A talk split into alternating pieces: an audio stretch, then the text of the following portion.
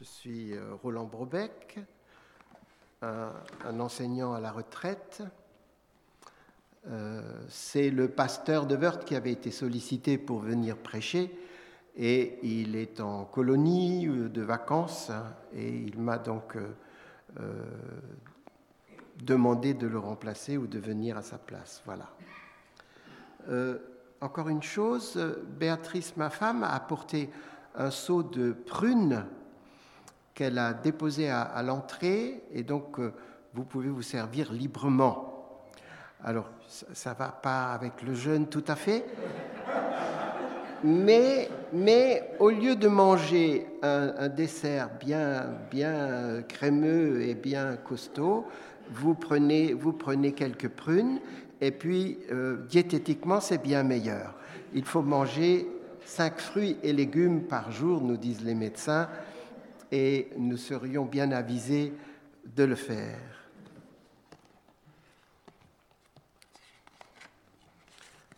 Alors, je vais vous parler d'un personnage plutôt mystérieux de l'Ancien Testament. Il a vécu à l'époque d'Abraham, mais n'était pas de sa famille. Il est dit de lui qu'il est roi de justice et roi de Salem. J'en vois certains qui ont déjà des idées. Voilà. Il est aussi vu comme un grand prêtre et un sacrificateur. Vous avez trouvé peut-être, sans doute. Il s'agit de Melchisédek. Il n'y a que quelques versets qui nous parlent de ce personnage dans l'Ancien Testament. Si vous voulez lire avec moi dans Genèse 14, les versets 17 à 20.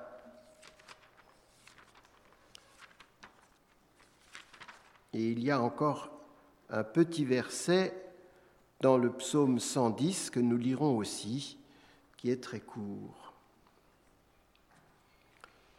Donc, euh, Genèse 14, 17 à 20.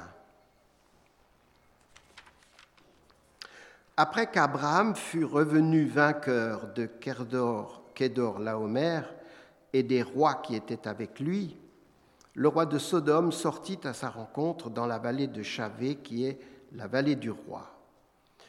Melchisédek, roi de Salem, fit apporter du pain et du vin. Il était sacrificateur du Dieu très haut. Il bénit Abraham et dit, Béni soit Abraham par le Dieu très haut, maître du ciel de la terre. Béni soit le Dieu très haut qui a livré tes ennemis entre tes mains. Et Abraham lui donna la dîme de tout. Et c'est tout. Trois versets. Alors, dans Psaume 110, le verset 4, un passage qui est repris dans l'Épître aux Hébreux. L'Éternel l'a juré et il ne s'en repentira point. Tu es sacrificateur pour toujours à la manière de Melchisédek. C'est un psaume de David qui parle du Seigneur, du Sauveur. Assieds-toi à ma droite jusqu'à ce que je fasse de tes ennemis ton marchepied. Ça, c'est le verset 1.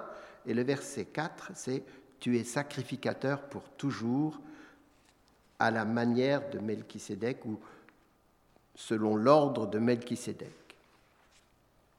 Alors je plains un petit peu les Israélites qui n'ont que ces quatre versets pour euh, comprendre euh, qui est euh, et quel est son quel est son rôle, ça doit être compliqué pour eux de, de, trouver. Heureusement pour nous que euh, l'Épître aux Hébreux nous donne la clé de l'énigme. Alors, Hébreux 5, versets 5 et 6. Et Christ ne s'est pas non plus attribué la gloire de devenir souverain sacrificateur, mais il la tient de celui qui lui a dit, Tu es mon fils, je t'ai engendré aujourd'hui, comme il dit encore ailleurs, Tu es sacrificateur pour toujours, selon l'ordre de Melchisédek. Et un peu plus loin, au chapitre 7, les versets 1 à 4, En effet, ce Melchisédek était roi de Salem, sacrificateur du Dieu très haut. Il alla au devant d'Abraham lorsqu'il revenait de la défaite des rois, et il le bénit. Et Abraham lui donna la dîme de tout. Il est d'abord roi de justice, d'après la signification de son nom, ensuite roi de Salem, c'est-à-dire roi de paix. Il est sans père, sans mère, sans généalogie, il n'a ni commencement de jour ni fin de vie, mais il est rendu semblable au Fils de Dieu, ce Melchisédek demeure sacrificateur à perpétuité.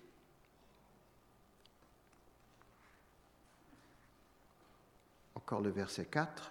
Considérez combien est grand celui auquel le patriarche Abraham donna la dîme du butin. Alors, ce Melchisédek, on l'a, entendu deux fois hein, dans, euh, Genèse, on en parle un petit peu, puis c'est un peu développé dans, dans Romains, puis on, voit une, parenté, on voit presque une identification de ce Melchisédek avec Christ. Nous avons une Bible qui nous parle de Christ, du début à la fin. Jésus n'est pas seulement le personnage du Nouveau Testament, il est le Fils de Dieu depuis le début, depuis la création. Et il dit, Jésus dit, euh, avant, avant qu'Abraham fût, je suis. Et il emploie le verbe je suis, c'est-à-dire Yahvé. Je suis celui qui suis, dit Yahvé à Moïse quand il se présente. Et Jésus ose dire aussi, je suis celui qui est depuis toujours. Et c'est pour ça que les, les, chefs des Juifs vont le détester. Ils ne vont pas pouvoir l'accepter alors qu'il était parfait. Ils vont le jalouser ils vont le détester, ils vont essayer de trouver euh, tout ce qui est imaginable pour euh, l'éliminer. Alors revenons à Melchisédek. Il est roi de Salem, ce qui suppose une ville de Salem qu'on n'a pas retrouvée et qui existait alors de ce temps. Salem, ça nous fait penser forcément à Jérusalem. Voilà, mais Jérusalem, du temps d'Abraham, n'existait pas. Il y avait Jébus, il y avait les Jébusiens, il y avait Sion, mais Jérusalem, c'est la ville de David. Il est sacrificateur du Dieu très haut. Là, on a un petit problème. Comme il n'était pas de la famille d'Abraham, il n'est donc pas un Hébreu. Et pourtant, il connaît le vrai Dieu. C'est étonnant. Et non seulement il connaît le Dieu éternel et le Dieu parfait, mais il est présenté comme supérieur à Abraham, dont il est dit qu'il était l'ami de Dieu, puisqu'il bénit Abraham et il accepte d'Abraham en retour la dîme de tous ses biens. Celui qui reçoit la dîme est supérieur à celui qui la donne, et celui qui bénit est supérieur à celui qui est béni, normalement. Voilà une première leçon pour nous. Abraham a quitté son pays et sa famille pour suivre l'appel de Dieu. Il se sent peut-être un peu seul. Certes, il est avec sa femme, Sarah.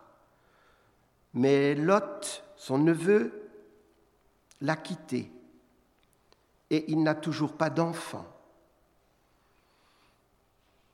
Alors, Dieu lui fait rencontrer Melchisédek, comme pour lui dire, tu vois, tu n'es pas tout seul à croire en moi et à me connaître. Il y en a d'autres. C'est comme avec Élie, persécuté par Akab, qui est atteint par le découragement et veut mourir. Et c'est là que Dieu lui montre cinquante prophètes qui n'avaient pas fléchi les genoux devant Baal et qui étaient cachés dans une grotte. Et Dieu lui dit, tu vois, tu n'es pas tout seul. Il y en a d'autres qui me connaissent et qui me révèrent. Parfois, dans nos milieux évangéliques un peu étriqués, il faut le dire, le Seigneur a besoin de nous rappeler qu'il y a d'autres chrétiens qui n'ont peut-être pas les mêmes traditions, pas les mêmes rites, mais qui eux aussi connaissent Dieu et le Fils de Dieu. Il y a les autres protestants, les catholiques, les orthodoxes, les anglicans, les coptes, les maronites au Liban, dont on nous a parlé peut-être, dont va nous parler peut-être Noémie, quand elle reviendra. Et j'en oublie. Et dans tous ces groupes religieux, dans tous ces groupes religieux, il y a de vrais chrétiens qui connaissent Jésus, qui l'aiment et qui sont nos frères. Il n'y a qu'à regarder ce qui se passe dans les pays où les chrétiens sont persécutés. Vous savez, les persécuteurs ne font pas de différence. Ils persécutent, quand ils décident de persécuter les chrétiens, ils décident de persécuter tous ceux qui se disent chrétiens ouvertement et qui osent annoncer euh, la couleur. Je suis sûr qu'un jour au ciel, on sera étonné de la diversité des origines des enfants de Dieu. Alors que savons-nous encore de ce Melchisédek Eh bien, pas grand-chose. Ou plutôt, qu'est-ce qui n'est pas dit?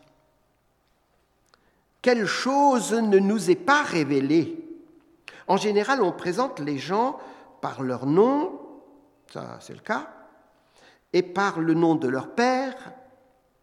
On va dire de David qu'il est le fils d'Isaïe, on va dire de Josué qu'il est le fils de Nun. Mais là, Melchisédek, il n'a pas de généalogie, il n'a pas de père, il n'a pas de mère, il n'a pas d'enfant, il n'a pas de femme. Il est là et puis, il disparaît de nouveau de, la scène biblique. Et c'est un mystère. Nous ne savons d'où il sort. Il est roi de Salem, Salem qui n'existe pas vraiment à l'époque, et puis c'est tout. Alors, roi de Salem, Salem, Shalom, Salam, en, arabe, c'est la paix. Il est le roi de paix. Mais qui donc est le vrai roi de paix Sinon Jésus lui-même? Je vous donne ma paix. Je vous laisse ma paix. Je ne donne pas comme le monde donne. Melchisédek ne nous est pas présenté par rapport à ses origines ou seulement à sa ville ou son peuple, mais par une qualité, et pas n'importe laquelle. Melchisédek, roi de paix. Quel titre? Un titre qui ressemble étrangement au titre de Christ. Alors que dit-on de nous, de toi, de moi, d'Anvert, dans Merkwiller, Pechelbronn, où nous habitons maintenant. Dans Buxwiller, que dit-on de vous? À Wissembourg, où je suis allé de temps en temps, les gens disaient secte om rampor, la secte du rempart, parce qu'elle était située à côté du rempart de la ville. Sommes-nous identifiés comme une secte ou comme de vrais chrétiens? Ce serait intéressant de savoir comment nous sommes perçus par les autres. Mais ce qui est plus important, c'est ce que, que nous soyons connus et aimés de Dieu, que nos noms soient inscrits dans le livre de vie. Ne cherchons pas la gloire auprès des hommes ici-bas, même s'il vaut mieux être connu pour de bonnes choses que de mauvaises, on est d'accord. Mais cherchons à plaire à Dieu avant de plaire aux hommes. Une bonne réputation, cependant, ne, peut nuire. Mon troisième point concernant Melchisédek, c'est ce qu'il fait. On a vu qui il était, on a vu ce qu'il n'était pas, et là, on va voir ce qu'il fait. Il ne se contente pas d'être, il agit. Il bénit Abraham. Que veut dire bénir?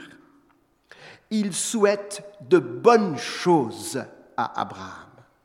Il formule la bienvenue à Abraham de la part de Dieu dans ce pays de Canaan que Dieu lui avait donné. Et il rencontre là quelqu'un qui lui dit, tu es à ta place là. Bienvenue à Abraham, l'ami de Dieu, dans ce pays de Canaan qui est pour toi et pour tes descendants. Et ces paroles s'appuient sur un geste fort. Il offre à Abraham deux choses. Quoi donc?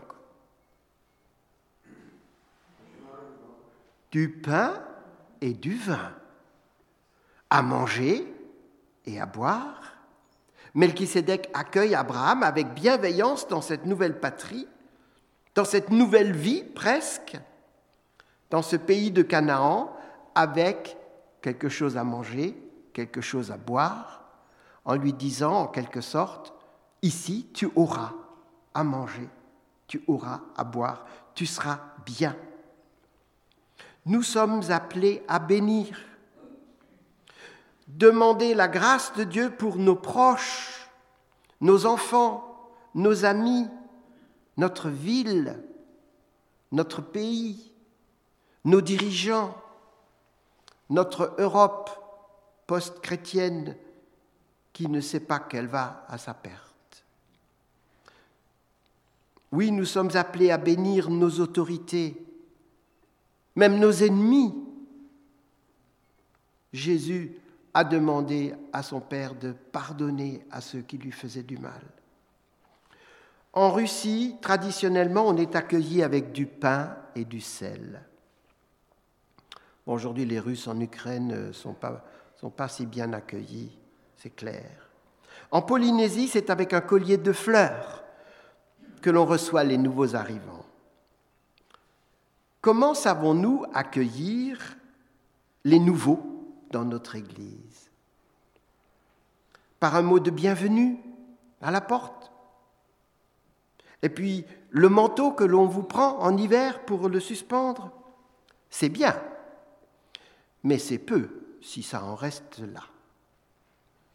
Quand le culte est fini, nous allons plus volontiers vers nos amis, vers euh, ceux que nous connaissons bien, que vers les nouvelles têtes. Je le dis pour moi également, et c'est assez naturel. Seulement, mettons-nous à la place de celui qui arrive pour la première fois, il ne sait pas vers qui aller, il ne connaît personne. C'est à nous d'aller vers lui de prendre contact, de poser quelques questions et de répondre à ces interrogations. Nous sommes là pour servir et non pour être servis. J'ai été dans pas mal d'autres églises et le premier contact est très important. Plus que la teneur du message, la beauté des chants, la profondeur des prières, quelqu'un de bien accueilli aura sans doute envie de revenir même si ça ne chante pas très bien. Je ne dis pas ça pour vous, hein. je, dis ça plutôt pour nous à, à Et puis Melchisédek accueille avec du pain et du vin. Quel symbole Quel symbole Vous aurez tous vu le parallèle avec le repas de Christ, avec ses disciples, qui est devenu la Sainte Seine, un des, moments forts dans notre culte. Melchisédek, en accueillant ainsi Abraham, lui dit en substance Je te souhaite la bienvenue en Canaan, Abraham. De la part de Dieu que je sers, je te souhaite la prospérité ici, que tu ne manques de rien dans ce pays, que tu aies toujours assez à manger et à boire. Alors je, me suis posé une question bête. Comment Abraham a-t-il reconnu en Melchisédek le souverain sacrificateur, le roi de Salem, le roi de paix Est-ce que quelqu'un lui a dit, voilà, ça c'est Melchisédek, Melchisédek, je te présente Abraham, enchanté, ta, ta, ta. Non, sûrement pas. Est-ce qu'il avait un costume spécial? Un chapeau, machin, le, pectoral, l'éphode, le, le, turim et l'umim. Bon, sûrement pas. Sûrement pas non plus. Tout ça, ce sont des choses qui vont être mises en place après Moïse, Aaron. Est-ce qu'il avait une ceinture où c'était écrit dessus euh, roi de Sal Non, comme le, petit tailleur euh, euh, du conte. C'est d'un coup? Non. C'est le Saint-Esprit, certainement la seule solution à mon problème. C'est le Saint-Esprit qui a dit à Abraham, va vers lui là, celui-là. C'est le prêtre du Très-Haut, c'est mon, mon prêtre. C'est le sacrificateur parfait, idéal. Alors, quand nous prenons la scène, nous proclamons, nous souhaitons plusieurs choses. D'abord, et c'est la plus importante, nous confessons la mort expiatoire de Christ comme valable pour nous. Et ensuite, nous partageons le pain et le jus de raisin chez nous, nous exprimons notre unité en Christ. Nous partageons un repas, même si c'est un repas euh, symbolique. Nous exprimons notre unité et notre fraternité en Jésus notre Sauveur. Et la troisième idée qui découle des deux autres, nous nous affirmons chrétiens. Nous le disons à nous-mêmes, nous le disons aux autres, nous le disons à Dieu et nous le disons même aux démons. Je dis en substance que je veux être un disciple du Christ, que je lui appartiens, que je l'aime, car lui aussi m'a aimé. Et combien m'a-t-il aimé? J'affirme ainsi que je fais partie de la famille de Dieu. Mon dernier point sera pour la réaction d'Abraham. Abraham a bien compris le sens et la portée de cette bénédiction et il exprime sa reconnaissance et son allégeance à Melchisédek en lui donnant la dîme de tous ses biens. Il venait de faire la guerre, il venait de gagner la guerre et il a donc ramassé du butin. Il avait donc beaucoup de choses que lui et ses rois associés avaient ramenées de cette guerre la guerre qui consistait à, libérer Lot euh, euh, de, Sodome. Et euh, Abraham était très riche et il avait de grands troupeaux. En quelque sorte, Abraham exprime sa soumission à l'autorité spirituelle de Melchisédek. Il accepte cette bénédiction comme venant de Dieu. Alors vous l'aurez compris, ce n'est pas un mystère, Melchisédek ressemble bigrement à Christ. Alors je, je n'irai pas jusqu'à dire que c'est une apparition de notre Seigneur Jésus euh, 2000 ans avant, mais, mais pourquoi pas? On ne peut pas l'exclure, on ne peut pas l'affirmer. Jésus aussi est le Seigneur de la paix qui accueille, qui bénit, qui nourrit et qui nous conduit vers le Père. Melchisédek, s'il n'est pas l'ange de l'Éternel, est à coup sûr une merveilleuse image de Christ, un type de Christ, comme il y en a beaucoup dans l'Ancien Testament. Vous savez que l'Ancien Testament nous parle indirectement de Christ, et c'est comme ça qu'il faut le lire. Il ne faut pas se contenter du Nouveau Testament en disant ça c'est, ça c'est pour les chrétiens, puis l'Ancien Testament c'est, c'est pour les juifs. Parce que l'Ancien Testament nous apprend aussi beaucoup déjà sur Christ. Et, j'aime bien ces personnages qui sont des, des images de Christ, comme, comme Joseph, euh, le, le, fils de Jacob, qui est une, une, image, sa vie est une image de Christ. Euh, quand il est euh, dans la citerne, qu'il allait mourir, et ensuite il est vendu, il, est, il devient quelqu'un de très important en Égypte, il devient le Premier ministre, on lui donne euh, un, anneau en lui disant, voilà, tout, tout, tout sera soumis. C'est une image formidable de Christ. Christ est à la fois le sacrifice parfait et le souverain sacrificateur. Parce que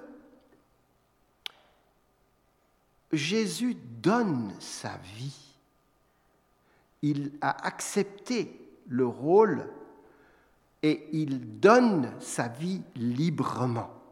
Ce n'est pas les Juifs qui ont, certes, ils ont décidé de le, faire mourir, mais c'est Jésus qui donne sa vie. Ce n'est pas, pas Pilate. Pilate, euh, Pilate, il a un rôle un peu trouble. Il va, il va céder. Il va céder à la pression politique et il va se dire euh, Je m'en lave les mains, faites ce que vous voulez. Euh, moi, j'ai rien à voir avec ça. Mais qui qui a sacrifié Christ si ce n'est qu'il s'est donné lui-même? Mais pour qu'il puisse se donner lui-même, il faut qu'il soit sacrificateur. Il est à la fois l'objet du sacrifice et le sacrificateur. Or, dans la tradition juive, pour être sacrificateur, il fallait être de la tribu de Lévi et de la maison d'Aaron. Eh ben, Jésus n'était ni l'un ni l'autre il était de la tribu de Judas. Et c'est là que pour les Juifs, parce que pour les Juifs c'était important cette histoire, pour nous ça l'est peut-être pas, mais pour les Juifs, si Jésus est souverain sacrificateur, il fallait qu'il le soit selon un ordre décidé par Dieu, et c'est là que entre en scène Melchisédek.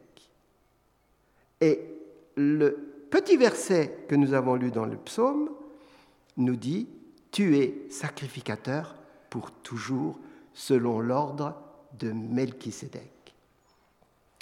Wörth, quelqu'un, une dame, à la fin du culte où j'ai prêché, elle me dit Oui, mais je n'ai pas compris cette histoire. Pourquoi Jésus devait être prêtre selon l'ordre de Melchisédek Alors, je ne me suis pas arraché les cheveux, j'en ai plus tellement sur la tête, et je n'ai pas déchiré non plus mes vêtements.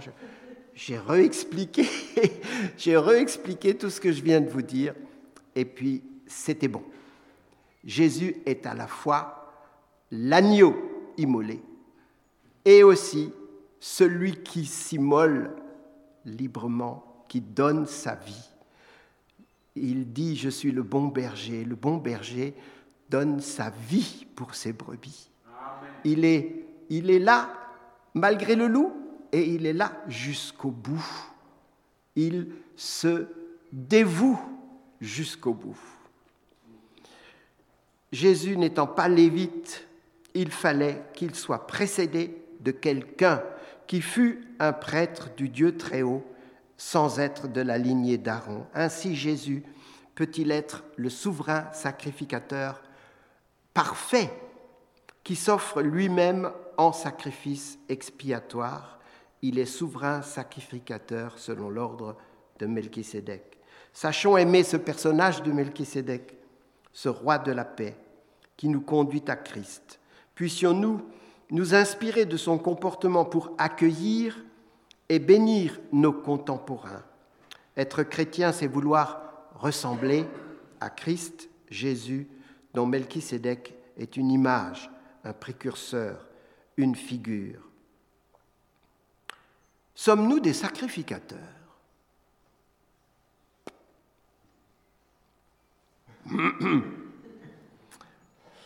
Alors, je vous ferai une réponse de Normand, hein. oui, oui et non. Jésus est notre, sauveur. Lui seul est le véritable souverain sacrificateur. Nul ne vient au Père que par lui. Mais il est écrit dans Hébreu, non, il est écrit dans 1 Pierre 2 au verset 9, Vous êtes un peuple élu, un sacerdoce royal, une nation sainte. Vous êtes un sacerdoce royal. Et tout à l'heure, euh, c'est Monique, je crois, qui nous a lu un passage euh, Offrez en sacrifice euh, vos corps. Cela est un, un sacrifice raisonnable. Nous avons à offrir un sacrifice. Mais qu'est-ce que nous avons à offrir comme sacrifice? Nous devons offrir, euh, je ne sais pas moi, des animaux, des, fruits, des légumes. Nous avons à nous offrir nous-mêmes. Nous avons à donner notre vie entière à Dieu pour qu'il puisse l'utiliser et en faire quelque chose de bien. Nous ne pouvons pas sacrifier moins que cela pour, pour Dieu. Nous-mêmes, notre propre vie doit être sacrifiée à Dieu. Que Dieu nous bénisse tous, qu'il nous garde en ces temps troublés, qu'il nous aide à tenir ferme et à le refléter, lui. Amen.